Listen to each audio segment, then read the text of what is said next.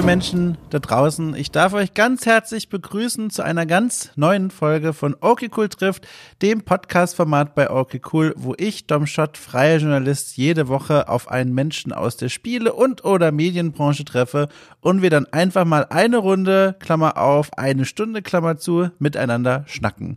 Und heute ist alles ganz, ganz weihnachtlich, denn ich nehme diese Anmoderation auf am 23. Dezember an einem Nachmittag. Ich habe mir Bauchschmerzen äh, herbeigezaubert, indem ich eine halbe kalte Pizza gegessen habe. Es weihnachtet also wirklich sehr bei mir. Ich hoffe bei euch auch. Rechts von mir liegt ein Kater mit Verdauungsproblemen. Der hat sich heute schon mal übergeben. ich könnte so weitermachen. Jedenfalls, Weihnachten ist im vollen Gang. Ich hoffe bei euch auch. Und ähm, ich habe euch passend dazu eine kleine Folge vorbereitet. Nee, die hat eigentlich gar nichts damit zu tun. Es gibt keine Parallele, also wirklich null. die wird nicht mal an Weihnachten erscheinen. Ach, ist egal. Jedenfalls, wenn ihr diese Folge hört, ist Weihnachten schon längst wieder gegessen und mir geht's auch wieder gut. Jedenfalls, jetzt mal Konzentration. Also, ich habe gesprochen mit einer ganz wunderbaren Person und zwar mit Jennifer Hicks, die auch bekannt ist im Internet als Just One Wing zusammengeschrieben. Wer ist dieser Mensch, werdet ihr euch jetzt vielleicht fragen. Ich kann euch das gerne beantworten. Denn vor einigen Wochen wusste ich das selbst auch noch nicht, als ich dann eines Tages beim Play Festival, einer ganz wunderbaren Spielekulturveranstaltung in Hamburg, normalerweise dieses Jahr aber Corona-bedingt überall im Internet, hereinseppte und Jennifer als äh, Gast sah in einer Sendung, in der es um Character Design ging. Denn Jennifer ist Illustratorin, Grafikerin, Comiczeichnerin und dort saß sie bei den beiden Hosts Manu und Nina und hat dort über Character Design gesprochen. Sie hat darüber gesprochen, was zum Beispiel äh, unter, der Unterschied ist zwischen sexualisierter oder ermächtigender Darstellung von Frauen im Digitalen oder auch überhaupt auf dem Zeichenbrett. Ähm, um diesen gesamten Themenkomplex ging es, was man für Charaktereigenschaften und Persönlichkeiten mit reinen Zeichnungen und Details ausdrücken kann. Und das fand ich super, super spannend, weil es ein Thema ist, das mich selber auch ziemlich fasziniert. Also wenn ich äh, Spiele vor allem spiele, dann achte ich sehr, sehr gerne auf das Design von Charakteren, gucke mir das an, weil das sind ja alles Figuren, die sich da ein Team ausgedacht hat und dabei sich an irgendwelchen Dingen orientiert hat. Ob es nun irgendwelche ähm, Erfahrungen sind, die sie selbst gemacht haben, ob es irgendwelche Körperbilder sind, die sie beeindruckt haben oder ästhetisch schön finden oder auch hässlich finden. Ich finde das immer sehr faszinierend, mal zu schauen, was da alles für so Gedanken in diese Character Designs reingeflossen sind. Und Jennifer ist halt einfach Expertin dafür. Die hat dafür ein geschultes Auge, die hat viel damit zu tun. Und deswegen wollte ich sie mal einladen und kennenlernen und fragen, wie geht's ihr denn eigentlich zum einen und zum anderen, wie geht's ihr denn mit dieser Arbeit, die sie da gewählt hat, als freiberufliche Grafikerin und Illustratorin? Und das war ein super spannendes Gespräch, zumal, das konnten wir, glaube ich, in dem Gespräch gar nicht mehr so anerkennend würdigen, äh, sie auch viel im Rahmen, äh, nicht im Rahmen, aber gemeinsam mit der Creative Gaming ähm, ähm, na, jetzt fehlt mir das Wort, mit dem Verein Creative Gaming auch bei der Kinder- und Jugendarbeit tätig ist, also auch dort mit Kindern und Jugendlichen über Character Designs spricht und mit denen auch Spiele entwickelt und nicht zuletzt sie auch noch Streamerin ist und auch dort ihre Arbeit quasi live präsentiert. Ich werde einen entsprechenden Link in die Show Notes setzen. Es gab also genug Material zum Sprechen. Angefangen habe ich mit einer Frage, die ich unbedingt loswerden musste, wo ich mich fast geschämt habe, weil die so offensichtlich ist, aber es musste sein. Ihr werdet es ja gleich selber hören. Ich würde einfach auch mal sagen, um das hier mal ein bisschen abzukürzen. Ich wünsche euch eine schöne Nachweihnachtszeit und viel Spaß mit dieser Folge. Wir hören uns im Anschluss nochmal ganz, ganz kurz.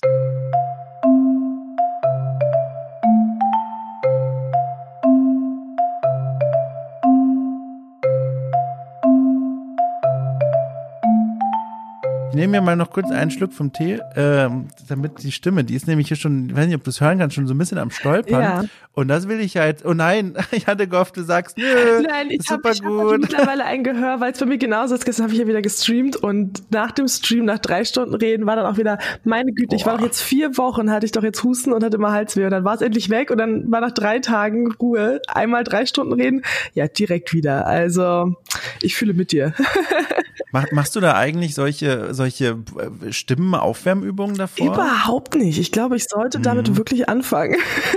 Mhm. Habe ich mir nämlich auch gedacht. Ich, ich, äh, so viel wie ich hier in Mikrofone ständig spreche, ich sollte das längst mal anfangen. Und es gibt ja viele gute Übungen, aber, aber irgendwie habe ich da bisher das noch nie so richtig berücksichtigt. Eigentlich schon. Man doof. sollte, dann sollte damit anfangen. Ich meine, jetzt ist unser Leben ja eh digital, also äh, mhm.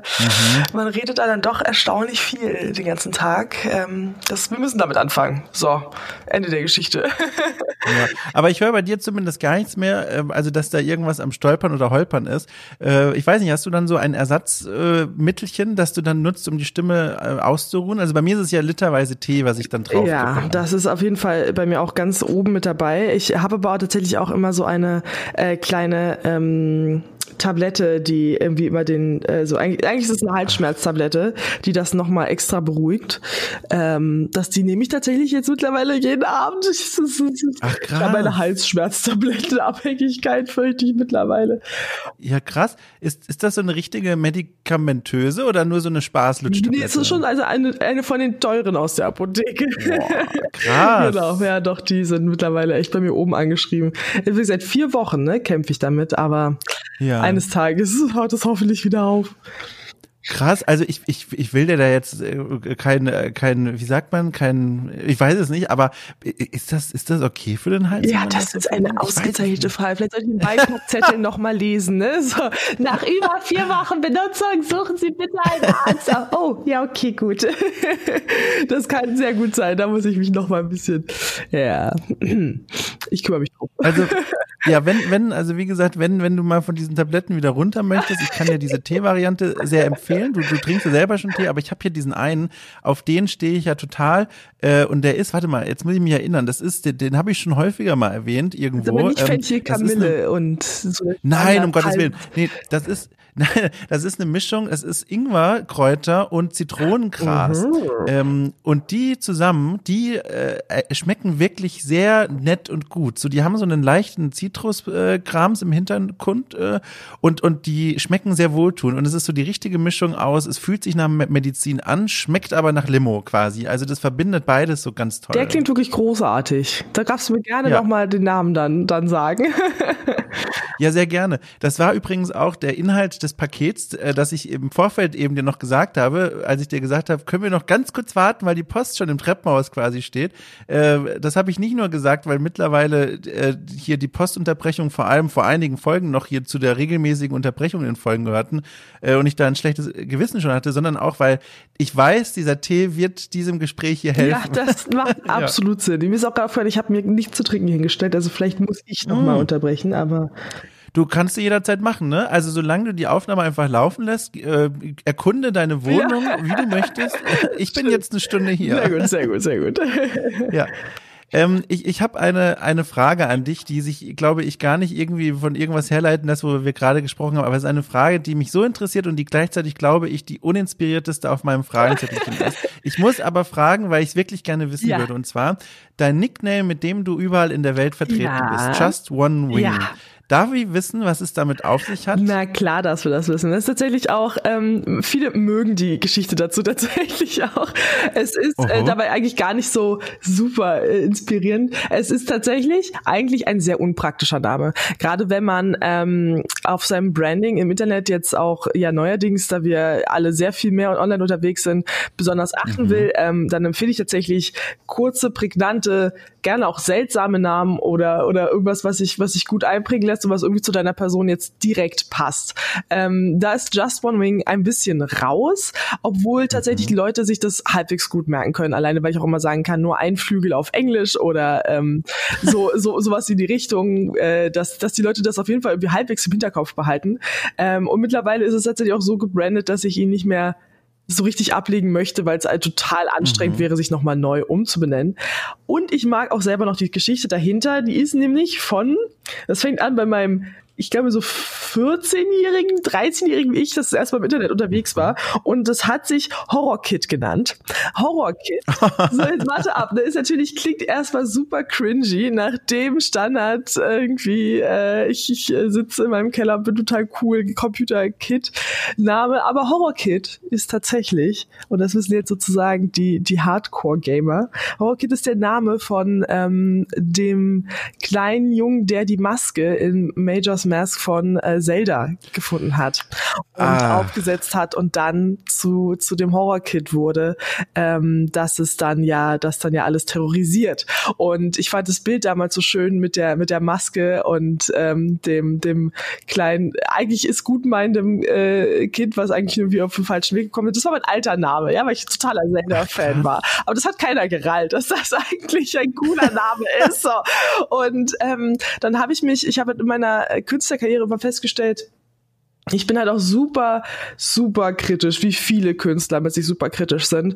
Und ich mache aber selten etwas zur Perfektion zu Ende. Und mhm. ähm, das hat mich halt immer total gehemmt, Sachen überhaupt anzufangen und durchzuziehen äh, oder irgendwie mich darauf einzulassen, auf was auch immer ich da gerade zeichne. Und irgendwann kam so ein bisschen dieser Gedankengang von wegen, wir sind alle nur Menschen und wir alle können nur danach streben, etwas so Gutes oder so Schönes wie möglich in diese Welt zu setzen oder irgendwie zu hinterlassen. Und das können wir aber nur so wie wir das halt können, weil wir eben keine perfekten, engelsgleichen, überdimensionalen Wesen sind. Wir haben halt alle maximal nur einen Flügel und können damit nur so gut sein, wie wir halt sein können, weil wir schlussendlich doch nur Menschen sind. Und das ist okay. das ist also, mhm. das ist in Ordnung, dass du unperfekt bist. Hauptsache, du gibst dir Mühe, keine Ahnung, so gut oder was, was so schön ist wie möglich oder so viel Freude wie möglich, das ist so zumindest so ein bisschen bei mir so im Hinterkopf in die Welt zu setzen. Und deswegen habe ich nur einen Flügel und stehe dazu. Und deswegen bin ich nur ein Flügel.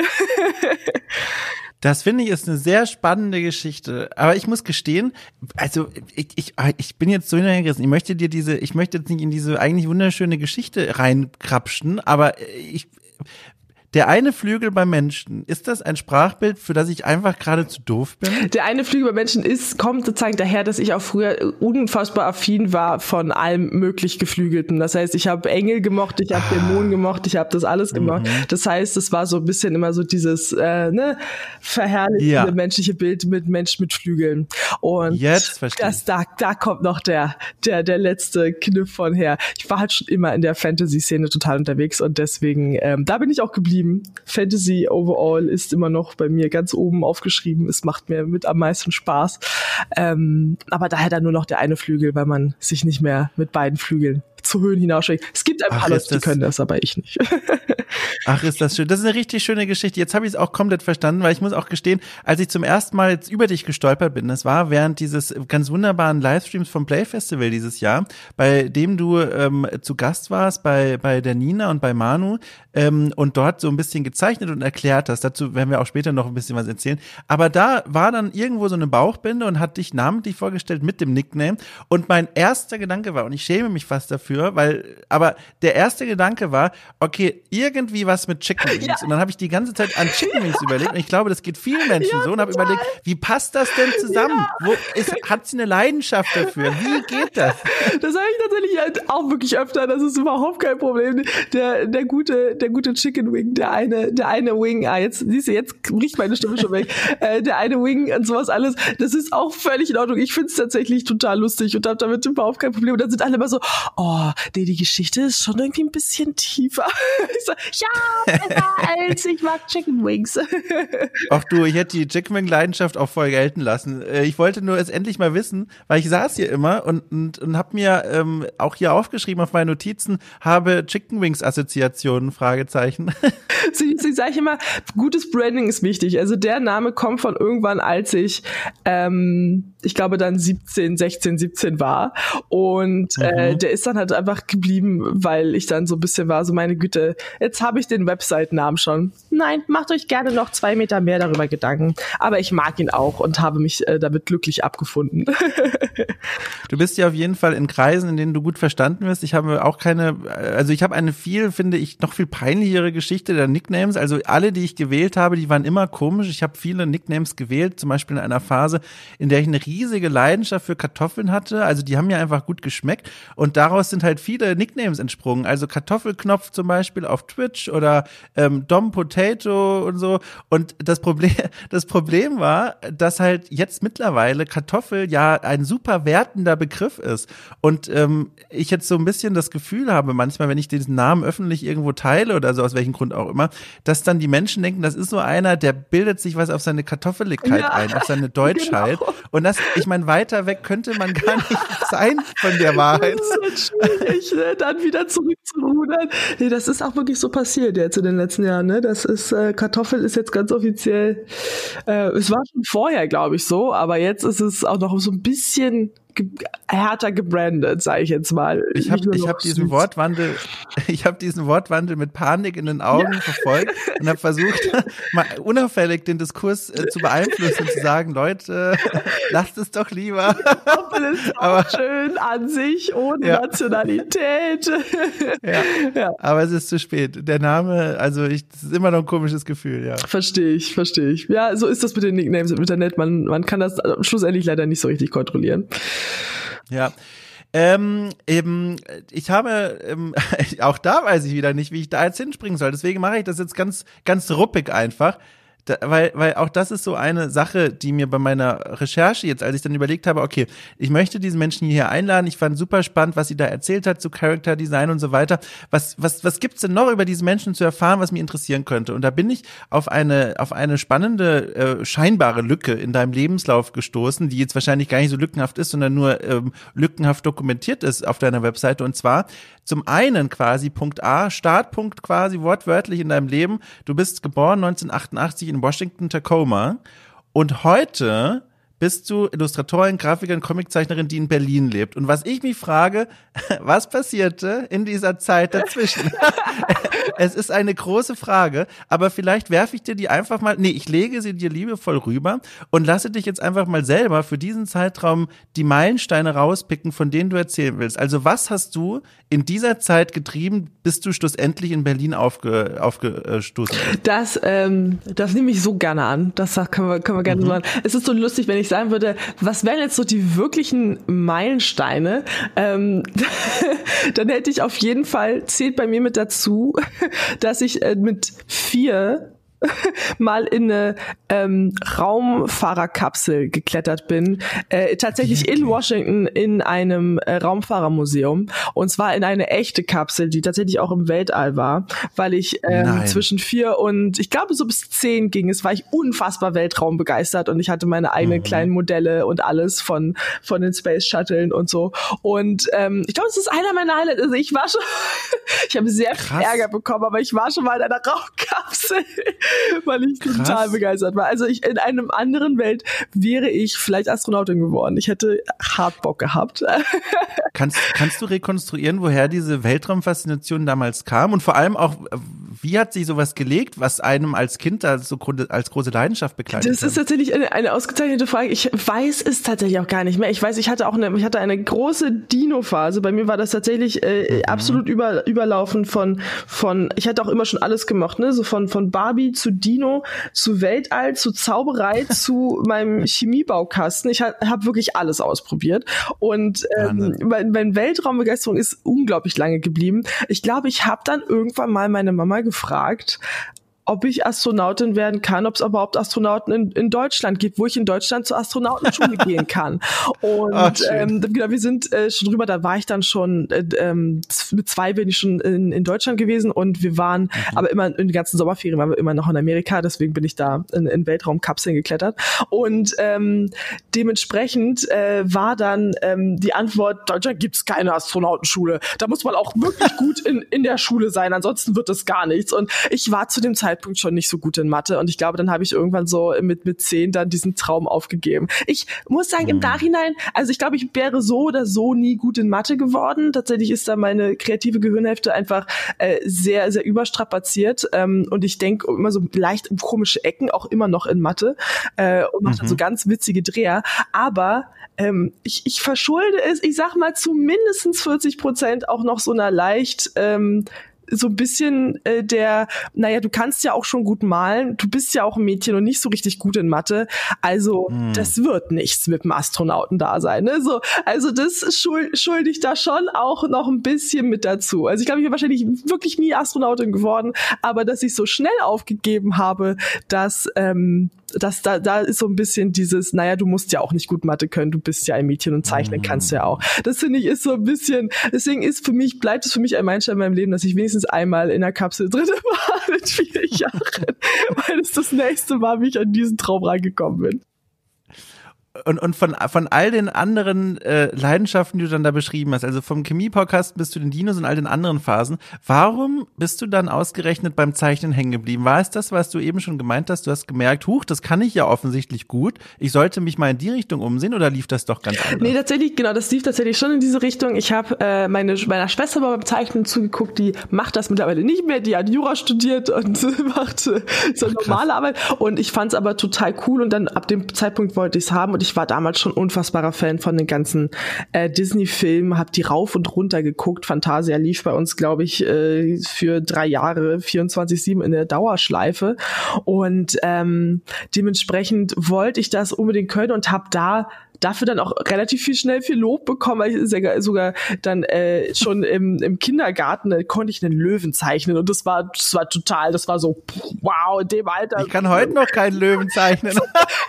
da war auch ein Junge, der dann ankam und sagte, nee, aber das ist ja nur so mit, also er war mal so ein Teddybär-Gesicht, dann malst du so ein Herz drumrum und dann ist das, dann wird es ein Löwe, wenn du dann noch so Striche unten machst. Das ist ganz einfach, super simpel, aber ich habe mir den Trick damals irgendwo angeeignet und dann kam auch ein kleiner Junge an und sagte, du kannst es, also das ist ja nur so ein Herz und so ein Teddybär da drin. Dann fing ich an zu weinen und dann kam die, dann kam oh die Erzählerin und sagte, kannst du das denn? Und dann fing der Junge an zu weinen.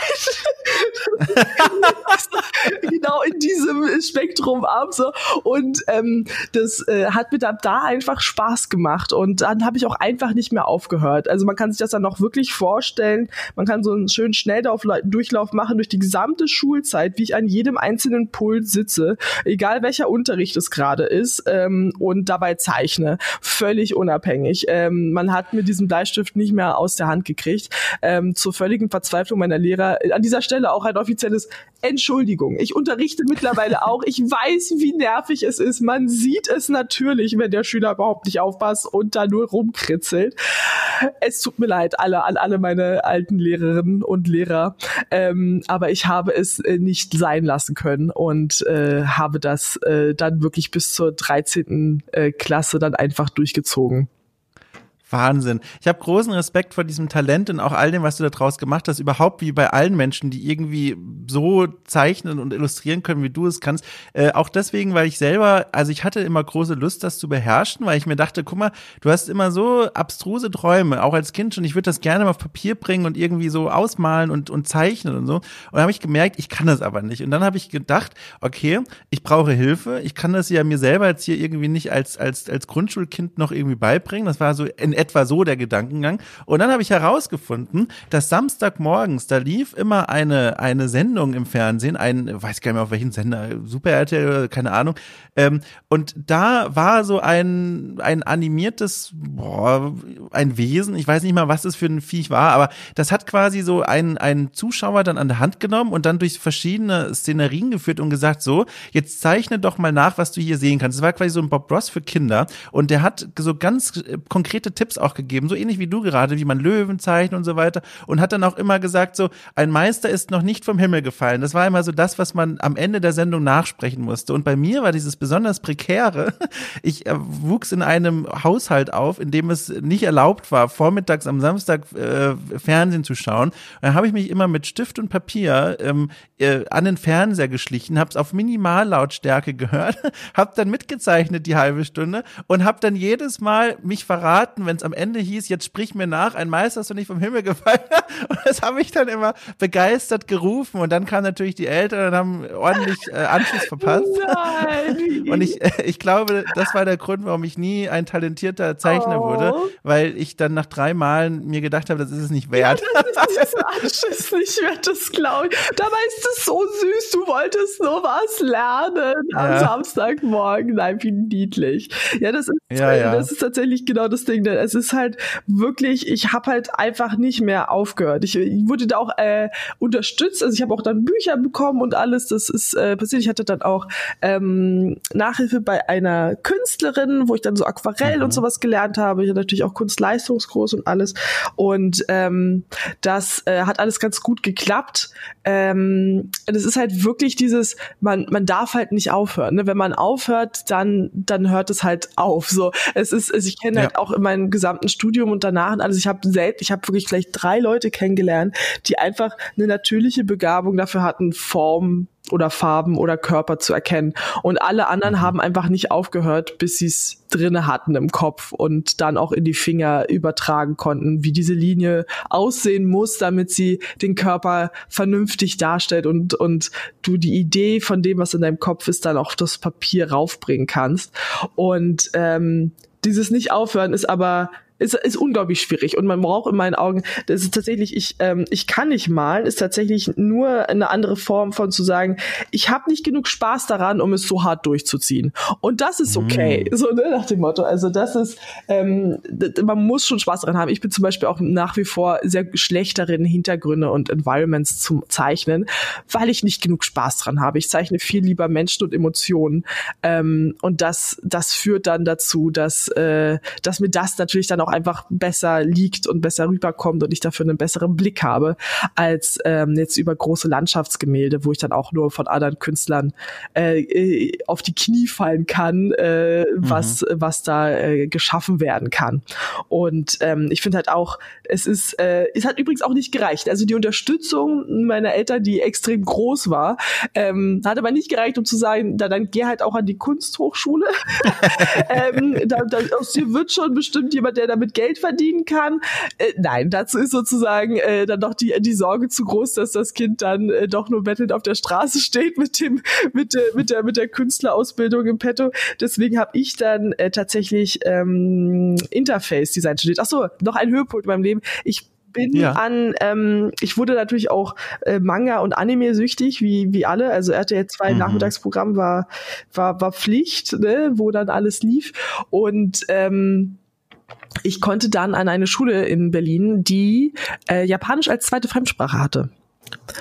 Das äh, war für mich tatsächlich einfach nur äh, großartig damals. Das war mein, meinem Traum, äh, Mangaka zu werden, äh, kam das ja. sehr gelegen.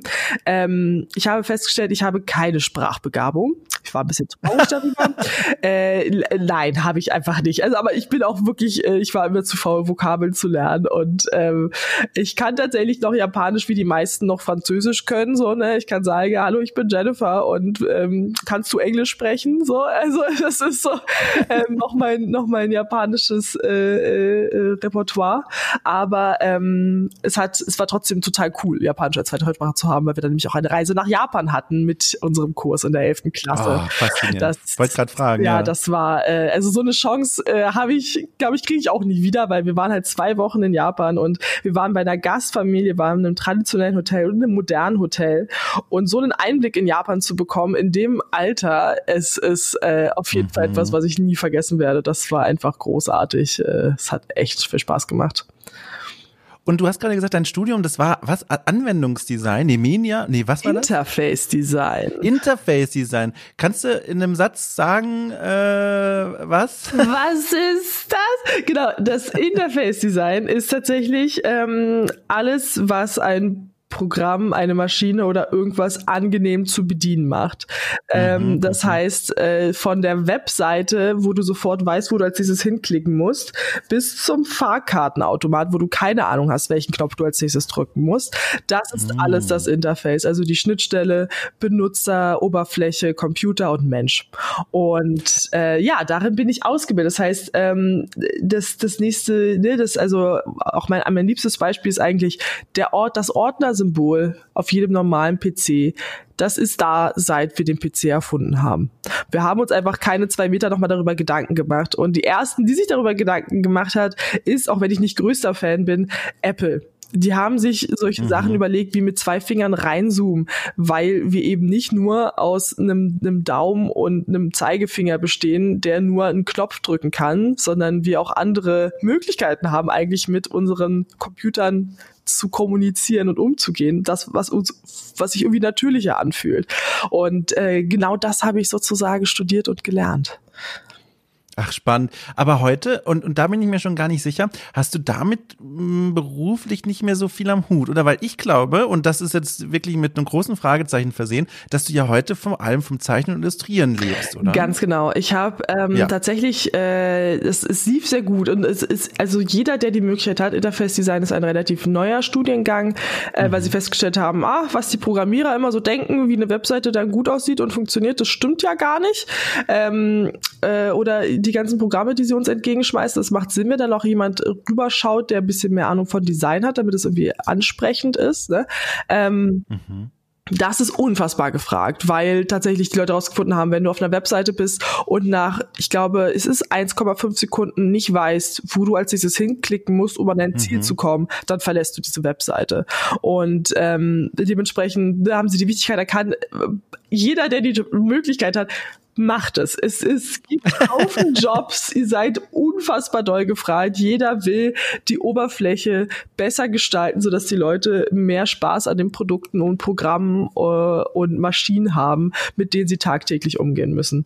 Ähm, und äh, ich bin auch sofort übernommen worden in ähm, die Firma, bei der ich schon mein äh, Praktikum gemacht hatte und habe da sehr glücklich gearbeitet, rein firmentechnisch. Es hat mir sehr viel Spaß gemacht, aber ich es war zu trocken. Den ganzen Tag ja. App-Oberflächen äh, gestalten für irgendwelche Möbelkataloge und ähnliches.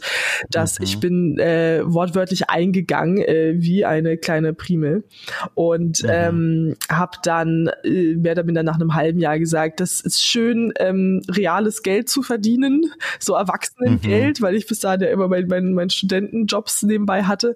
Aber äh, ich bin unfassbar unglücklich und ähm, da bin ich tatsächlich eines Morgens aufgestanden und habe gesagt, so, hier ist, hier ist Ende. Ich kündige, ich jetzt direkt und da, ich fange einfach an mit der Selbstständigkeit und ähm, zieh, zieh, zieh mir das hoch und dann, dann werde ich, dann mache ich das alles mit meiner eigenen Kunst. Das hat nicht funktioniert. Ich ähm, war dann tatsächlich ein halbes Jahr, nee, weil ich glaube ein Jahr lang war ich selbstständig, ähm, bevor mir einfach das Geld ausgegangen ist. Also ich habe dann ganz viel in der mhm. Zeit von dem, was ich äh, noch verdient hatte, gelebt und ähm, das hat einfach nicht gereicht, weil die Zeit, bis ich ein vernünftiges Portfolio aufgebaut hatte, bis ich eine vernünftige Webseite aufgebaut hatte, bis ich meinen Namen überall halbwegs ne, eingetragen oder Leute mich mhm. überhaupt wahrgenommen haben ähm, und ich wirklich mit der Akquise hätte anfangen können, habe ich einfach ein Jahr gebraucht und dann war das Geld aber schon alle und es waren immer noch nicht ausreichend Kunden da, um das irgendwie zu stemmen. Ähm, mhm. Und dann musste ich noch mal ähm, zurück äh, in die, äh, ins Angestellten-Dasein. Das war dann auch wirklich ein ganz schneller äh, Job, wo ich dann einfach nur im Kundensupport bei einer Druckerei gearbeitet habe mhm. und ähm, es wirklich gehasst habe, weil ich unfassbar pünktlich sein musste, ähm, um da in, in der Line zu sein. Also es war wirklich kein dankbarer Job, aber das war perfekt, weil äh, es ist mir dann nicht schwer gefallen, als dann ein Freund noch aus dem Studium zu mir kam, Matthias, der auch bei der Play ist. Ne? Wir, haben, wir, ja. ich bin mhm. bei der Play schon seit 2007 noch im, in meinem Studium, haben wir uns kennengelernt und äh, da war ich schon äh, noch dabei. Da war sie noch in Potsdam und in so ganz kleinem einen Raum war das dann damals eine der ersteren Plays. Ähm, und der hat mich dann damals ange, angeschrieben und gesagt, hey äh, Jenny, ich habe hier ein Angebot für ein Brettspiel, was wir designen wollen, was um Cybermobbing geht. Willst du nicht mitmachen? Und mhm. das war dann äh, tatsächlich ein, ein Job, der hoch äh, genug bezahlt war, dass ich dann sagen konnte, jetzt kündige ich und jetzt mache ich es richtig. Und äh, dann konnte ich auch gleich weiter Akquise betreiben. Und ähm, tatsächlich verdiene ich mh, nach wie vor nur mit 50 Prozent meiner Illustrationen. Ähm, und die anderen 50 Prozent sind tatsächlich äh, Workshops äh, für Kids mit Character Design und äh, selber programmieren mhm. lernen und ähm, auch äh, so ganz viele ähm, Entwicklungen von Spielen im medienpädagogischen Bereich. War das jetzt eigentlich was, was du dieses Jahr dann noch umsetzen konntest? Weil, also ich selbst bin da auch manchmal in, in pädagogischer Funktion tätig und gebe Workshops oder mache Vorlesungen. Da wurde aber entweder alles gecancelt oder auf online verlegt. Und ich habe zumindest für mich die Erfahrung gemacht, online, das ist schon eine Herausforderung, vor allem mit jüngeren Teilnehmerinnen und Teilnehmern. Also das ist schon, das ist schon eine Hausnummer. Es ist, es ist auch alles flach gefallen. Äh, wir haben noch einen mhm. Online-Workshop, äh, den ich auch ein bisschen mitentwickelt habe. Das ist ein Escape Room, der darum geht, äh, über Populismus aufzuklären, äh, auch für Kinder und Jugendliche. Den haben wir online gemacht diesen Escape Room. Da haben wir tatsächlich dann äh, sozusagen den aufgebaut bei, bei uns in den Räumlichkeiten äh, und dann mussten die Jugendlichen die Person leiten durch, durch diesen Escape Room und sagen, was er tun soll. Also eigentlich wie so ein Click-and-Point-Adventure, mhm. nur in real. So, ne? Und ähm, das hat mäßig funktioniert. Also es haben von mhm. den, glaube ich, elf, zwölf Teilnehmern haben so zwei wirklich sich getraut zu reden und mitzumachen. Die anderen haben schon ja. zugesehen und auch was, was gesagt ab und an, aber online die Leute zu motivieren, da diese diese Schranken zu lösen, ist, ist Richtig super schwierig. Also ich äh, bin dann auch, ich illustriere mehr. Äh, da kam mir ganz gelegen, dass ich sozusagen noch ähm, für ein aktuelles äh, auch einen Workshop, den ich noch mitentwickelt habe und komplett designt mhm. habe. Das heißt Canvas City. Da geht es um unsere digitalen Daten und wie wir damit in der Zukunft umgehen, was die Vorteile, was die Nachteile sind von von den Open Daten überall. Und ähm, da hatte ich das Glück, dass ich da einfach noch mich an die ganzen Designs setzen konnte und äh, von zu Hause aus arbeiten konnte. Äh, die echte erste Umsetzung, obwohl seit wenigstens ein Spiel draußen ist, die wurde aber auch äh, verschoben und verschoben und verschoben. Mhm. Genießt du denn eigentlich so insgesamt diese Selbstständigkeit? Weil äh, ich, man hört, finde ich, schon raus, dass es dir großen Spaß macht, jetzt das zu machen, worauf du wirklich Lust hast, also Illustrationen, auch diese Workshops. Zum anderen, ähm, die Art und Weise, wie du das Wort Branding aussprichst, ja. die liegt nahe, da spüre ich so ein bisschen Stress da in dem Wort. Absolut, absolut. Also es ist, ich sage immer, auf die Frage sage ich immer, es ist der bisher beste Job, den ich je hatte. Und ich habe wirklich alles ausprobiert ja. in, in meinem Leben. Ähm, ich habe dann während des Interface Design Studiums, was mich natürlich auch schon ziemlich gelangweilt hat, weil äh, eigentlich wollte ich lieber ganz Kunstkram machen, so, ähm, obwohl ich da ganz viel mitnehmen konnte, was ich sehr genossen habe von Aktzeichen oder Storyboarding-Kurse und sowas alles oder Buchbinderei und ähm, das hat mich alles schon sehr glücklich gemacht, ähm, aber es hat mich halt auch schon gelangweilt und ähm, dementsprechend, weil das habe ich gerade vergessen, wie ich auf die Kurve gekommen bin, ähm, wir waren bei Achso, ja genau, der beste Job, den ich hatte. Ähm, mhm. Ich habe nebenbei immer schon gearbeitet und ähm, ich habe wirklich, ich habe bei, bei GameStop gearbeitet, ich habe als Orangensaftverkäuferin auf Ständen, äh, auf, auf Märkten gearbeitet, ich war Türsteherin in einem Club, ich habe, ähm, was habe ich noch alles gemacht? Ich habe auch eine Weile lang ähm, auf einem Hof gearbeitet und, und, und, und. Es, äh, mhm. also alles einmal ausprobiert als Kellnerin sowieso und ähm, dann halt auch in einem Büro. Und es ist von allen, ich sag mal, dieser, diesen Jobs, die ich so hatte, weil ich ja auch oft überlegt habe, machst du einfach einen Job, wo du wirklich gar nichts in die Richtung machst und dann machst du das an, deiner Freizeit nur oder machst du sowas dazwischen und das alles. Und ähm, von all den Jobs ist tatsächlich die Selbstständigkeit immer noch der angenehmste, auch wenn es mhm. unfassbar stressig ist. Also ähm, ich, ich lerne gefühlt, ich bin es jetzt seit über drei Jahren, ich lerne gefühlt jedes Jahr was Neues über die Steuer ähm, und oh Gott, es ja. ist ähm, das ganze Werbung und welche Schritte du als nächstes machst und worin du dein Geld jetzt rein investierst und worin nicht und deine Zeit. Du lernst, deine Zeit ist dein wertvollstes Gut, was du auch beschützen mhm. musst teilweise. Ähm, und ähm, das ist auch die Anerkennung äh, von den Leuten drumherum, weil du bist ja immer da, du hast ja immer irgendwie Zeit, weil du kannst ja ausschlafen, deswegen hast du ja eh die Vorteile so. Aber niemand ist mit mir wach bis fünf Uhr morgens, wenn dann die Deadline kommt.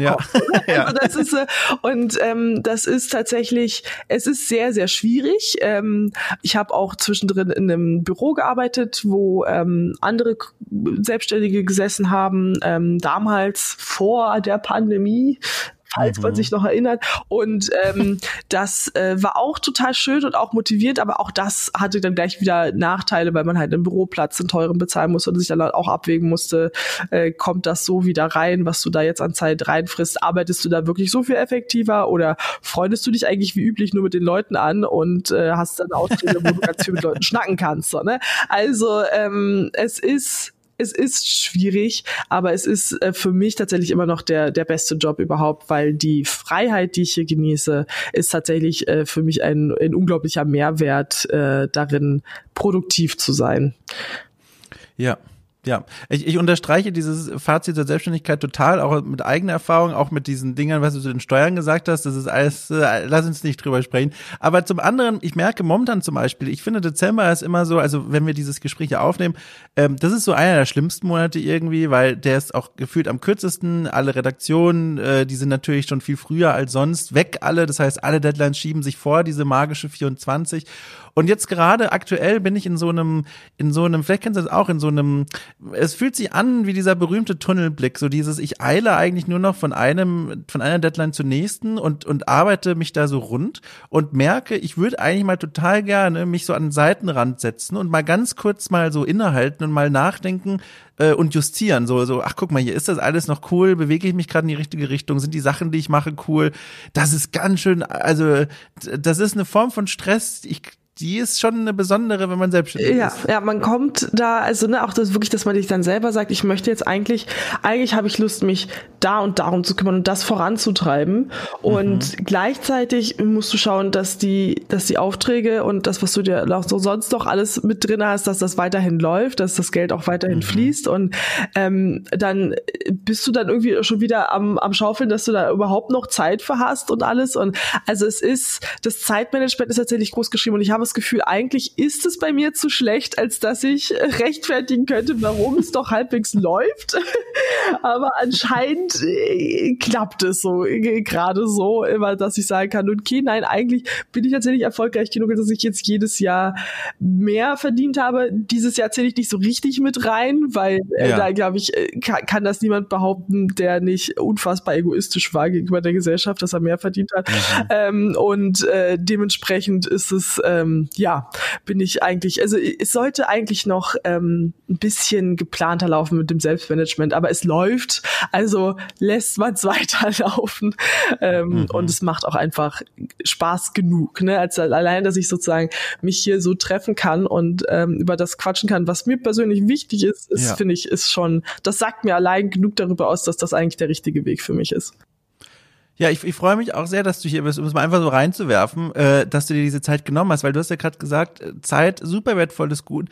Äh, und was ich da dann so spannend finde, vor, vor dem Hintergrund dieser Aussage, du hast jetzt auch in diesem Jahr verstärkt damit angefangen, zumindest wie ich das jetzt so nach nachverfolgen kann, ich in Anführungszeichen kenne dich ja jetzt erst seit ein paar Wochen so, so ein bisschen, ähm, dass du dieses Jahr jetzt äh, vermehrt mit Streamen angefangen hast. Äh, und da habe ich mich gefragt, ähm, ist das jetzt ähm, quasi so eine Art Auszeit zu dem ganzen äh, Alltagsstress? Weil auch dort zeichnest du ja auch und auch dort sprichst du viel über deine Arbeit. Oder läuft das mehr so wie so ein weiterer Arm deines Geschäftes in diese Branding-Ecke? Oder ist es irgendwo in dieser berühmten goldenen Mitte? Es ist tatsächlich so, dass ich schon seit über vier Jahren streame. Oh mein Gott, es ja, tut mir so leid. Das ist völlig in Ordnung. Denn vor den letzten drei Jahren ähm, ha, habe ich das wirklich tatsächlich aus genau diesem Aspekt getan. Ich habe das aus Entspannung nebenher gemacht, mhm. weil ich immer wieder ein paar Leute hatte, die äh, gerne bei ein paar Projekten zuschauen wollten ähm, und gesagt habe, okay, komm Leute, ich mache den Stream an und ich lasse euch dann über die Schulter schauen. Und ich habe das wirklich völlig entspannt gemacht und äh, hatte dabei auch einfach Spaß. Und es war dann okay, ob das war dann wirklich egal, ob mir drei Leute oder 15 Leute zuschauen. Und ich war mhm. damit total äh, glücklich und ähm, habe das so vor mich hin gedeichselt das ist dann jetzt vorbei. Oh, ähm, ja. Das ist dann, ähm, da ist jetzt sozusagen alleine durch äh, die Pandemie ist da einfach so ein Aufschwung passiert, dass obwohl ich gar nicht viel verändert habe, ähm, es auf einmal äh, sehr viel mehr Leute in den Streams waren und sehr viel mehr Leute, die äh, da mit dir quatschen wollen, ähm, Tipps und Tricks haben wollten und äh, mit dir interagieren wollten, was mich schlussweigerlich gezwungen hat, mich mehr zu branden und mehr herauszufinden, okay, was, was will ich denn mhm. von diesem Stream so, äh, was, was bringt mir das, was, äh, was, was habe ich davon, außer den Spaß, den ich dabei habe, was kann ich da noch aus Mehrwert raus rausholen, ähm, weil dann einfach das äh, viel, viel gefragter war. Da habe ich festgestellt, okay, die Leute ähm, sind teilweise hier, weil sie selber zeichnen wollen, mehr zeichnen möchten. Und ähm, da kann ich doch das, ich, ich sage dann immer, und ich war ganz am Anfang immer noch so, ich bin ja selber noch nicht riesengut oder wirklich äh, schon The King of the Hill oder The Queen of the Hill mhm. oder irgendwas ähnliches, äh, sondern eigentlich ja noch für mich gefühlt ein kleiner Fisch. Aber ich bin viele Steps schon gegangen, vor denen andere noch stehen. Und äh, ich habe festgestellt, es macht mir total viel Spaß, denen dabei zu helfen, diese ersten Schritte zu gehen. Und ähm, das habe ich jetzt äh, dann, glaube ich, auch vermehrt gemacht, so mal so ein paar kleine Tutorial-Runden, wie ich, wie ich mein, wie ich Körper zeichne oder oder Haare mhm. oder äh, ähm, wie ich zum Beispiel, wo ich auch mit Nina und Manu gequatscht habe, äh, sexy, aber nicht sexistisch zeichne. Mhm. Und ähm, das kam tatsächlich gut an und Leute hatten da total Spaß dran und äh, ich habe mittlerweile auch einen Talk gehalten, wie ich auf Twitch anfange, ähm, auf dem modernen Twitch äh, Post-Pandemie, ähm, mhm. weil die alten Regeln einfach nicht mehr gelten. So, ne? Man muss mittlerweile schon relativ hoch ansetzen, wenn man heutzutage einen Stream äh, loslegen möchte und habe dann auch davon erzählt, wie man im Idealfall sich vorher die, die Gedanken macht, möchte ich äh, mein Können präsentieren, möchte ich mich als Person präsentieren oder möchte ich ein cooles Konzept präsentieren. Ähm, aber eins von diesen drei Sachen muss es sein, dann darf es nicht irgendwas dazwischen sein, weil heutzutage gehst du einfach direkt wieder äh, mit wehenden Pfannen unter, wenn du dich einfach nur hinsetzt und ein bisschen zockst mit den Leuten, was früher völlig in Ordnung war. Ähm, mhm. Heute aber nicht mehr. Das heißt, es ist sozusagen mittlerweile ist es halb Arbeit, halb Spaß, weil ähm, es jetzt einfach viel mehr zu meinem Brand mit dazugehört, ähm, meine regelmäßigen Termine sind und ähm, ich das äh, auch einfach mir es gerade Spaß macht, das ein bisschen auszuweiten, äh, obwohl ich tatsächlich auch feststelle, ich es ist jetzt auch nicht mein, ne, manche stellen ja fest, oh mein Gott, dieses Stream, das macht mir so viel Spaß, ich möchte das für immer jetzt machen und komplett yeah. als mein mein äh, Einkommen generieren. Das heißt, feststeht, das ist es auf jeden Fall auch nicht. Also es wird für mich immer ein Termin bleiben, der mir unglaublich viel Spaß macht, den ich regelmäßig gerne einhalten möchte, aber der nie meine volle Woche äh, beanspruchen wird, ähm, weil ich auch merke, ich habe jetzt meistens so um die 30 Leute im, im Stream, im, im Chat aktiv mit mir am Quatschen und das schon viel. also ja, da muss man auch für gemacht sein und ich sehe Leute, Leute, die haben irgendwie 200 bis 500. Ab da wird es immer ein bisschen unrealistisch. Äh, aber die können mit denen noch quatschen, die reden mit denen, die kriegen mit, was in diesem Chat abläuft. Das schaffe ich nicht. Also da bin ich, bin schwer beeindruckt von den Leuten, die das machen. Ich krieg das nicht hin. Ey, ich auch. Ich bin da auch so beeindruckt überhaupt von Menschen, die das Vollberuf machen. Das ist ja eine, eine Anforderung an eigenen Körper und Geist. Also das ist jedes Mal, also ich habe jetzt schon längere Zeit zu dem Zeitpunkt der Aufnahme nicht mehr gestreamt, weil einfach die andere, äh, wesentlich besser bezahlte Arbeit äh, wichtiger war, weil Corona ja, da muss man ja gucken, wo die Aufträge bleiben und so weiter. Ähm, aber als ich das gemacht habe, da habe ich dann auch manchmal so diese, diesen, diesen Bereich erwischt, wo ich gemerkt habe, ui, jetzt kann ich nicht mehr einfach nur die die Nachrichten immer einzeln lesen, wie sie reinkommen, weil es nicht so viele sind, sondern jetzt muss ich überlegen, eigentlich geht's nur so, ich spiele immer eine Portion, konzentriere mich nur auf das Spiel, was ich hier gerade mache, und dann lese ich mal nach. Und das ist echt, da muss man sich echt konzentrieren. Und einmal, das weiß ich noch, da hat mich äh, also über Umwege Pizmeet geradet. Äh, der hatte erst einen anderen Künstler geradet und dann sind da die ganzen Zuschauer und Zuschauerinnen rein. Es waren dann Hunderte. Und dann hat er anschließend, das habe ich dann im Nachhinein nachts nachverfolgt, in seinem Stream nochmal nachgeschaut, habe ich nachverfolgt. Da hat er gesagt, so, ich bin jetzt fertig mit meinem Stream. Wen sollen wir denn besuchen und wohin soll ich euch schicken? Und dann hat er mich so zufällig in irgendeiner Liste rausgesucht hat sie mir geschickt. Und jetzt, ich habe echt gedacht, hier explodiert gleich alles. Äh, als plötzlich da 400 Leute im Chat waren, ich dachte so, Ah, du liebe Zeit, was soll ich denn jetzt machen? Und kurz darauf ist äh, mein PC tatsächlich abgeschmiert, ohne Witz. Doch, der PC ist ausgegangen, ich war drei Minuten offline, dann war nur noch ein Bruchteil der Menschen da, aber trotzdem, es war ein besonderes Erlebnis. Oh, wie abgefahren. Ja, genau sowas, ja. ne? Also es ist halt auch echt, ich bin da tatsächlich auch wirklich Stream mit Spaß gemacht. Ich habe damals einen Love Train mitbekommen, der sich äh, äh, gebildet hatte noch aus der Aktion von äh, Böhmermann, ähm, mhm. als der ja gegen ähm, diese rechte Organisation irgendwie vorgehen, vorgegangen ist, mhm. die er irgendwie aufgedeckt hat. Da hat sich ja so eine äh, Anti Conquista-Gruppe, ich weiß gar nicht mehr, wie sie heißen. Ja, ähm, ja. Die haben sich ja dann gebildet und dann einfach nur, um einfach nur Liebe im Internet zu verbreiten. Und äh, damals war ich auch noch ein ganz kleines Licht, habe so meine drei äh, Zuschauer gehabt und meine, meine, meine 200 Follower. Und dann sind die halt auch bei mir alle reingeradet und haben nur Liebe verbreitet. Und das hat mich auch so überwältigt und ich fand es so schön, dass es äh, war einfach großartig. Aber, aber bei so einer Größe bei 400 Leuten, da, da, da, da kommst du nicht mehr klar. Ne? Da ist dann einfach ja. vorbei. Aber ähm, das macht mir mittlerweile auch auch sehr viel Spaß, da ich äh, mittlerweile immer so solide um die, um die 20, 30 Leute habe, äh, ja. ich aller, am allerliebsten danach auch irgendwelche kleinen Artists, ähm, die frisch angefangen haben und die sich einfach nur unglaublich freuen, dass überhaupt mal Leute äh, hier reinschauen und, und dann da sind. Und äh, das, das macht mir echt un unglaublich viel Spaß. Das ist äh, diese Kultur auf Twitch. Ich habe da auch gar kein Verständnis zu Leuten, die das irgendwie anders handhaben. Das ist, sich dann nicht als, als Kollegen gegenseitig zu betrachten, ähm, die die halt alle dafür da sind, um halt irgendwie die Zuschauer zu bespaßen und da eine schöne Zeit mit ihrer Community zu verbringen. Ähm, und sich dann einfach gegenseitig auch zu unterstützen, äh, wenn man in einem ähnlichen Bereich streamt, das ist für mhm. mich da ganz hoch gehalten und alles andere macht für mich auch einfach gar keinen Sinn, weil man ist ja selber nicht 24-7 online ähm, und es macht einfach Sinn, da die Leute, die auch noch da sind, äh, mit mit zu unterstützen und mit weiterzugeben und da eine, eine, coole Gruppierung aufzubauen, wo man, wo sich Leute einfach wohlfühlen können. Ne? Das ist, ja. ähm, das ist so mittlerweile mein Hauptanliegen beim Stream und ähm, genau. Und da ich mittlerweile jetzt auch äh, meine kleine Community habe, wo wir, wo ich viele ähm, Baby Artists nenne ich sie immer so gerne ähm, unterstütze die sozusagen gerade erst irgendwie einfach mit dem Zeichnen, auch so ein paar, paar Small Artists. Ähm, das ist, äh, macht total viel Spaß, weil wir dann auch alle unseren eigenen Discord haben und äh, uns da gegenseitig äh, zeigen, was wir so geschafft haben und äh, Mut zu sprechen oder Kritik einholen, je nachdem, was man halt gerade braucht, ist das, macht das sehr viel Spaß. Ja, schön. Du hast vorhin übrigens äh, so einen halben Schwenk Richtung äh, dem, dem, dem Play-Auftritt bei Nina und Manu gemacht. Da wollte ich noch so nacheilen, aber da haben uns das Gespräch woanders hingetragen. Ist gar nicht schlimm. Ich ruder da jetzt nochmal zurück, weil damit verbunden ist auch was, was ich dich unheimlich gerne mal fragen wollte.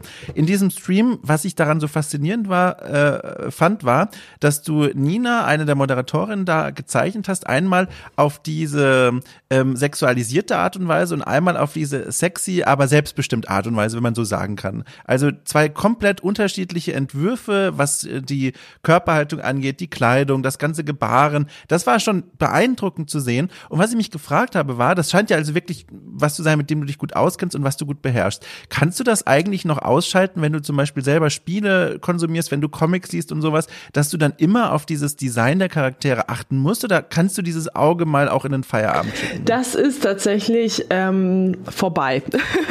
also das, ja, ist, äh, das ist jetzt eigentlich drin drinne und ähm, ich habe sozusagen auch, ähm, das ist so ein bisschen ne, das Desillusionieren, ähm, wenn man mhm. in, in einem in einem Bereich dann äh, besser tätig ist. Es ist wie eine Freundin, die auch die ist Musical-Darstellerin und die kann kaum noch Musicals, ne, nicht äh, unter dem Aspekt sehen, ah, da ist der, da ist die, da ist der Ton falsch gewesen und da, ah, das ist ja hier, da ist die Probe dann auch nicht so richtig und mm, und da muss es schon wirklich perfekt sein, als dass ihr dann gar nichts mehr auffällt und sie es einfach nur noch genießen kann. Und mhm. da muss ich da, als sie mir das da also dieses erste Mal dieses Beispiel hatte, ist mir jetzt immer aufgefallen, wie oft mir das halt auch schon so geht.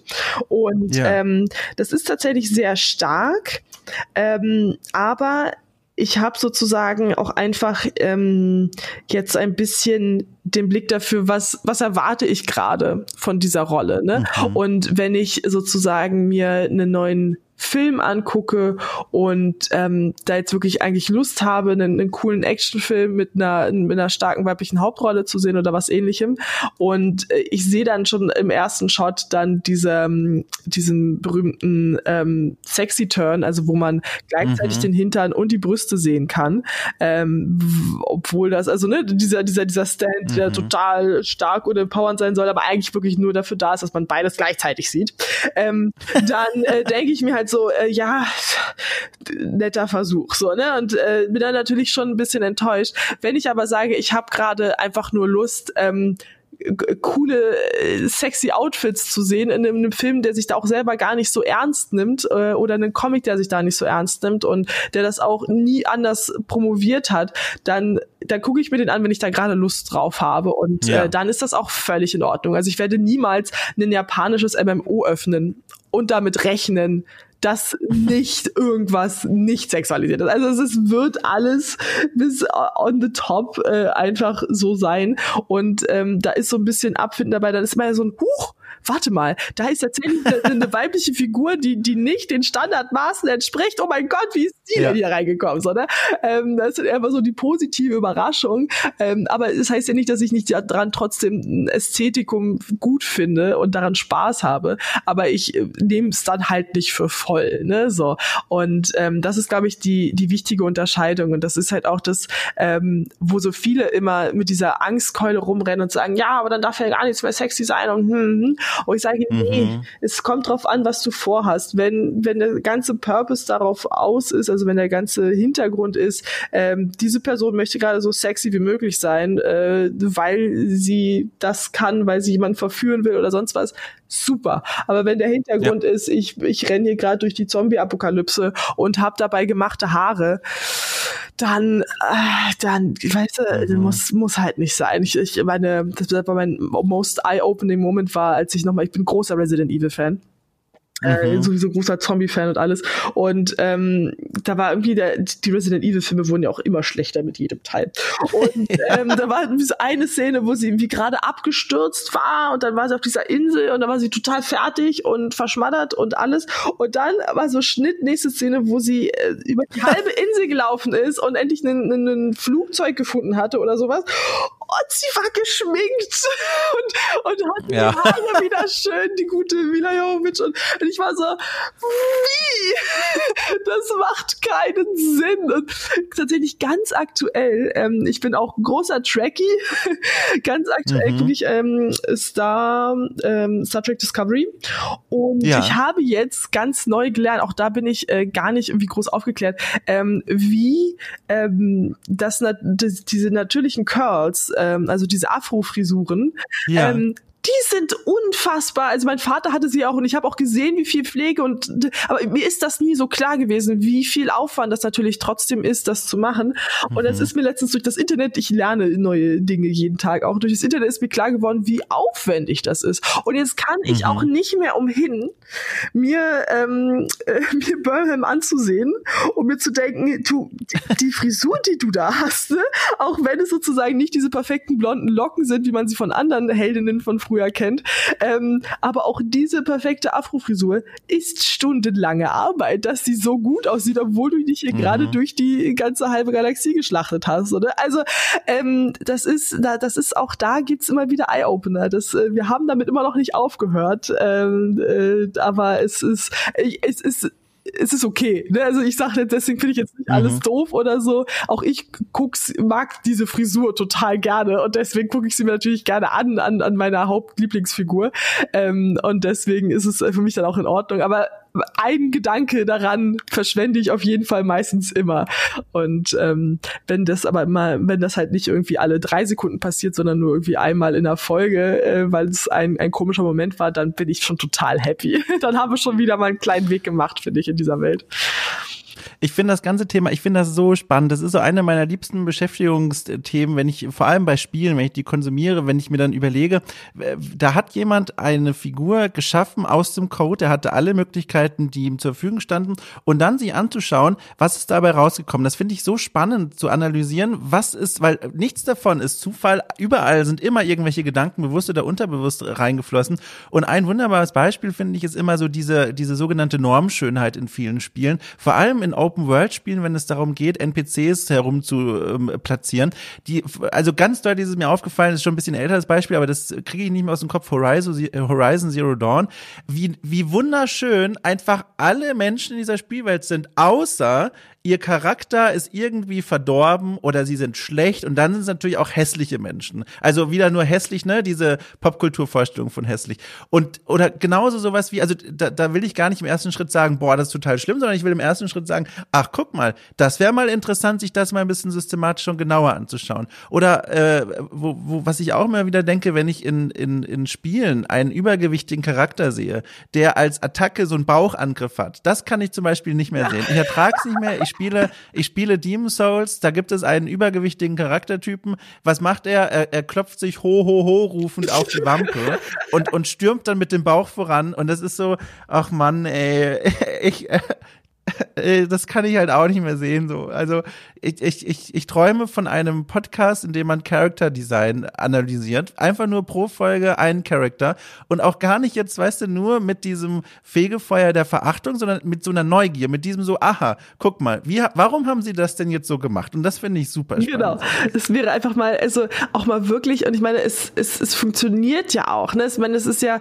die Serien, die mhm. Spiele, die was anders gemacht haben, die, auf die fahren die Leute auch ab, so, ne? Also ich meine, ich muss jetzt zum Beispiel an, wo du es gesagt hast, das ist für mich auch noch so, so was ganz Normales, die Bösen sind hässlich, so, ne? Und ähm, ja. man, man entfernt sich ja schon, man entfernt sich auch von der, von der klassischen ähm, Bösewichtrolle, entfernt man sich ja auch schon, aber es bleibt trotzdem gerne drinne. Und ähm, aber wie man sieht, zum Beispiel war bei Walking Dead ja auch Negan einer der, der, der liebsten Anti-Helden, weil er so charismatisch war dabei, so, ne? Mhm. Und ähm, es ist aber tatsächlich auch gerade noch in Spielen so unfassbar doll.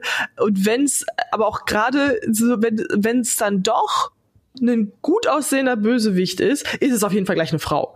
Also dann, dann, dann muss sie natürlich auch wieder super unendlich sexy sein, so dass man grundsätzlich verwirrt ist, so, ne? Also das ist, und dass du da aber sagst, du hast jetzt einfach, und ich meine, im realen Leben, ich glaube, kennt jeder von uns jemanden, der unglaublich schön ist, aber charakterlich mhm. einfach zu nichts zu gebrauchen.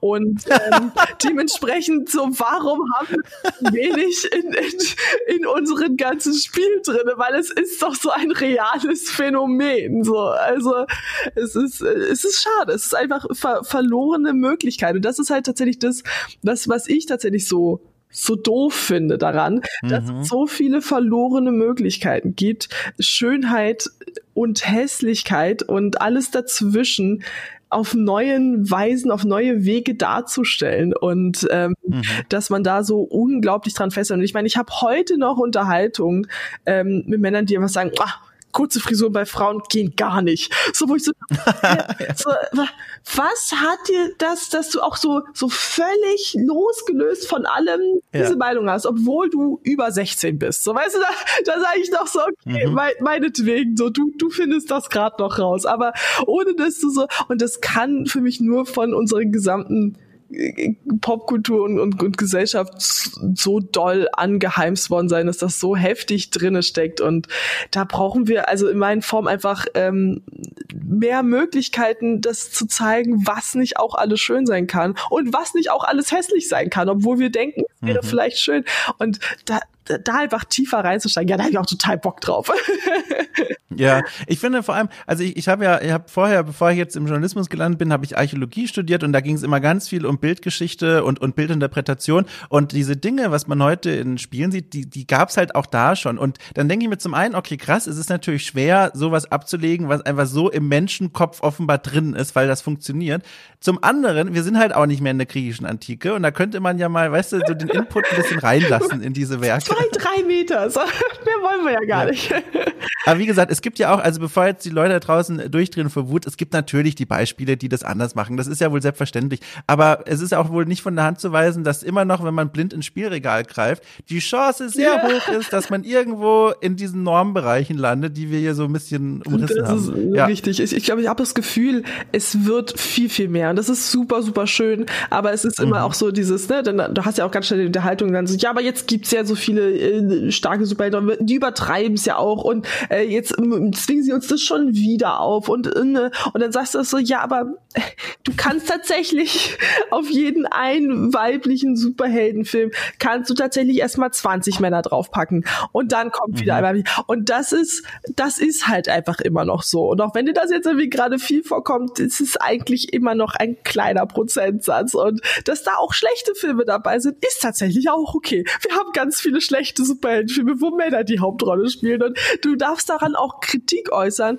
Du musst nur schauen, dass sie sozusagen nicht darauf beruht, weil das jetzt alles Frauen sind. So, ne, das ist, das, das wäre mhm. sozusagen der angenehme Part dahinter. Und ich habe halt auch das Gefühl, ähm, wir es, es wird schon ganz viel richtig gemacht und manchmal wird ins Klo gegriffen und manchmal äh, machen sie es richtig schön und manchmal ist es irgendwas dazwischen.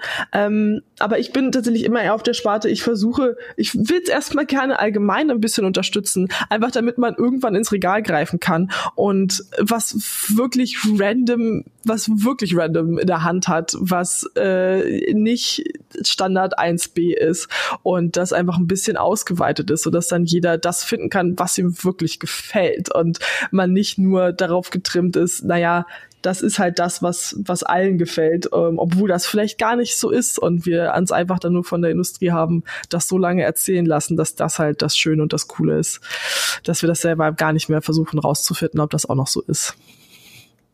Du, ich finde, es ist ein ganz wunderbares Schlusswort. Ich habe das Gefühl, alles, was wir jetzt noch draufkippen, macht diesen Kuchen an Gespräch, den wir hier zusammengebacken haben, schlechter. Deswegen, ich, ich würde sagen, wir, wir lassen dieses Gebäck einfach jetzt, ich weiß auch nicht, warum ich diese Analogie jetzt hier so präsent habe. Wahrscheinlich habe ich Hunger einfach.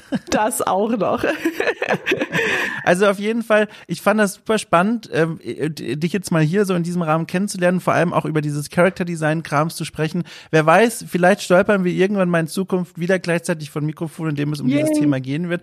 Ähm, aber aber äh, jetzt war es das erstmal und ich fand das ganz toll. Also vielen Dank für deine Zeit, die ja, wie du schon gesagt hast, wie wir alle wissen, kostbar ist, vor allem für Selbstständige. Ich fühle mich geehrt und freue mich sehr, dass das geklappt hat. Es hat mir auch sehr, sehr viel Spaß gemacht. Ich freue mich, wenn es mal wieder in irgendeiner Form klappt. Und äh, ja, das war cool. cool. Das, war, das war sehr cool. ja, ja, schön. Dann, äh, dann, dann, winken wir einfach gemeinsam raus in die Welt und sagen Tschüss und dann äh, bis bald einfach bis mal. Ne? Auf Wiedersehen. Ciao, ciao. Tschüss.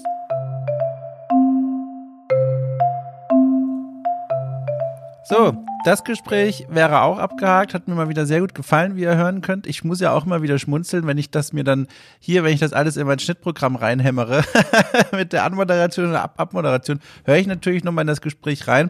Und es ist, ich muss dann immer schmunzeln. Das ist einfach schön. Das ist ein schönes Zeichen. Ja, und äh, übrigens, äh, was war das denn für ein Wort? Übrigens, ähm, merkt ihr, wie euphorisch ich eigentlich bin? Das liegt daran, dass ich jetzt tatsächlich seit gestern mal Urlaub habe äh, und das ist schön.